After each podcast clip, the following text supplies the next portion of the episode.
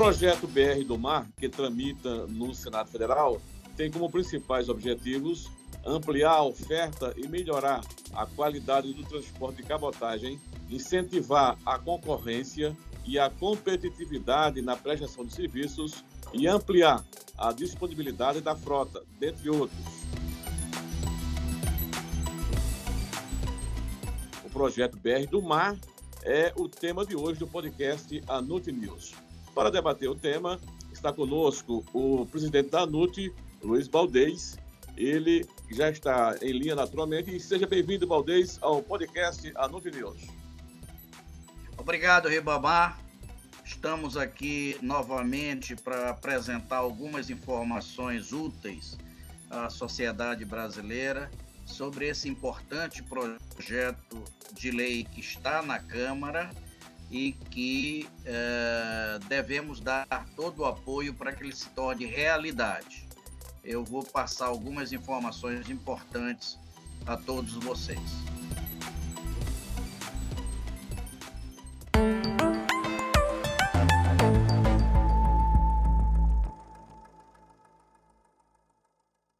Valdez, você tem participado ultimamente de seminários, vídeos, conferências a respeito desse tema, inclusive no Congresso Nacional, no Senado recentemente e também na Câmara. É, o que significa, Valdez, na sua opinião, a BR do Mar e quais os benefícios que o projeto vai trazer para a navegação de cabotagem no Brasil? Excelente pergunta.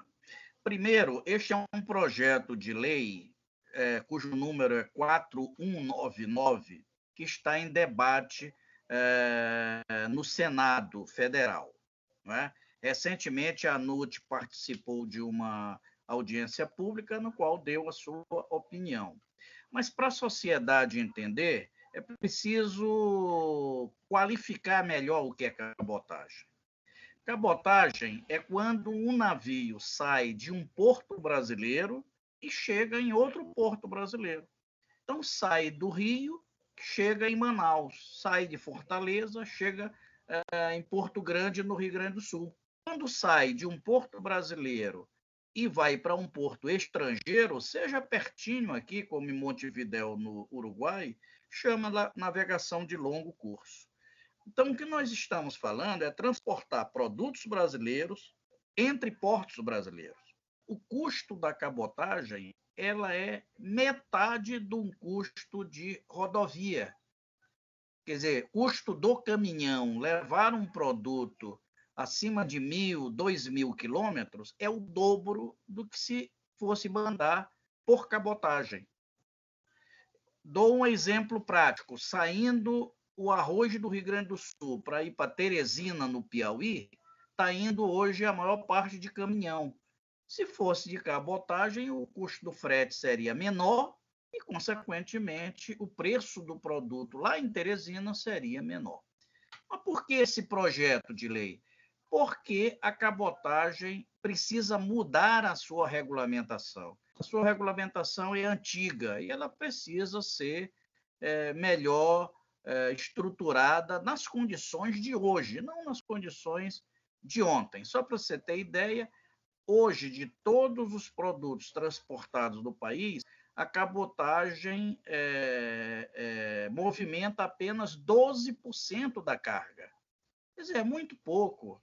É, e, principalmente, desses 12% da carga, a grande, a imensa maioria é transporte de combustível da Petrobras. Portanto, não é o produto que a sociedade consome, como arroz, feijão, açúcar, e assim por diante. Esses produtos vão todos por rodovia, que é muito mais caro do que a cabotagem. Então, o projeto de lei tem importância fundamental porque ele vai mudar esse ambiente, estimular, ela vai reduzir o custo da cabotagem e, consequentemente, vai melhorar o poder de compra do brasileiro, principalmente o de menor poder aquisitivo. Valdez, quer dizer que, segundo sua opinião, esse projeto ABR do Mar vai melhorar a logística no país e a competitividade do setor de navegação. É isso, presidente? Exatamente, Ribamar. Como eu falei ainda há pouco, a cabotagem representa 12% de movimentação de carga. Isso aí significa algo como 200 milhões de toneladas. Muito bem. De, só que desses 200 milhões de toneladas, 160 milhões são os derivados de petróleo movimentado, inclusive internamente, entre uma refinaria e outra, que não impacta o, a sociedade, porque é, é intramuros, é dentro da própria Petrobras. Sobra 40 milhões de toneladas apenas para movimentar todos os outros produtos brasileiros. O que convenhamos é muito pequeno, é muito pouco. É porque tem algumas regras de entrada desse mercado que precisam ser derrubadas. A primeira delas é de que para você entrar no mercado, você tem que pedir autorização aos seus concorrentes se você pode entrar ou não entrar. É o que a gente chama de circularização. Então, se você quiser, é o empresário, e comprar navios, seja onde for, para colocar aqui e entrar no mercado para competir, transportar produto, você tem que perguntar lá se não existe um navio semelhante ao que você quer comprar, porque se tiver, tu não pode colocar. Ora, isso aí, se no passado era possível, hoje não é mais. Hoje, quem quiser comprar navio, compra.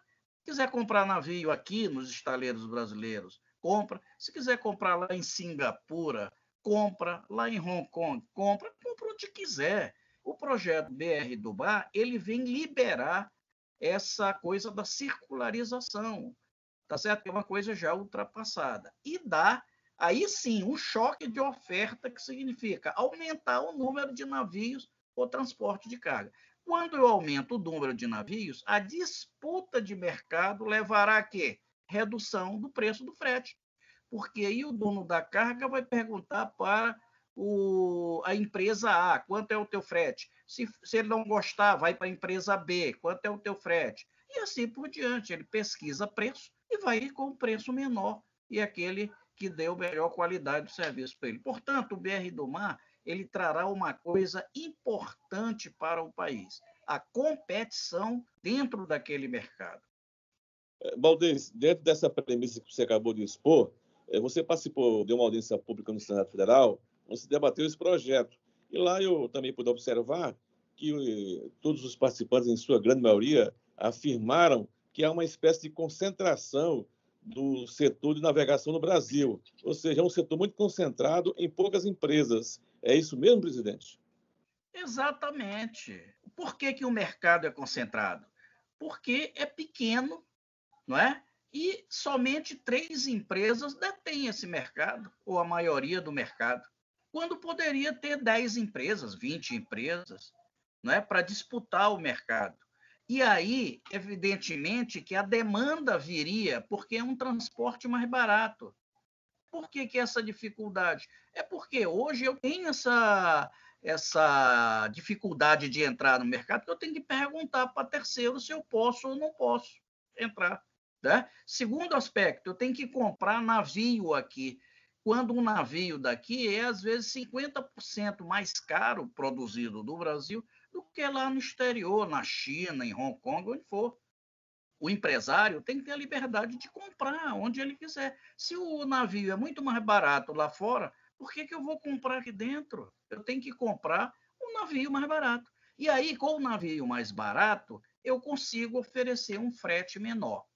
É claro que a medida provisória não resolve todos os problemas, porque ah, esse setor ele tem um problema clássico, que é o problema do óleo combustível, porque o bunker ainda tem uma incidência tributária enorme, como esse é, insumo, né, o bunker, o óleo bunker, ele é, tem uma participação na estrutura de custo entre 35% e 40%, qualquer aumento do bunker leva a um aumento muito forte no custo operacional. Então, tem um problema de tributação. Uma outra coisa é um problema na tripulação, no custo da tripulação que eu estou falando. Evidentemente que isso não, a medida provisória não resolve esses problemas, mas ele resolve o aumento da oferta de navio para o público que quer transportar produto por cabotagem. De forma que nós apoiamos o projeto de lei que está no Senado, apresentamos nossas contribuições para ajuste de determinados itens, apoiamos alguns artigos da, da, do projeto de lei 4199, é, contribuímos para a melhoria de outros artigos, mas, no geral, o projeto de lei é bem visto pelos usuários. O custo da cabotagem vai ser reduzido e nós vamos aumentar a nossa participação na matriz de transporte com mais produtos e mais carga para esse importante setor da navegação brasileira. Valdez, muito obrigado pela sua participação e esclarecimentos em relação a esse tema tão importante para a logística no Brasil. Um grande abraço, presidente. Um abraço e continuamos à disposição para tratarmos de outros temas assim que for necessário. Obrigado.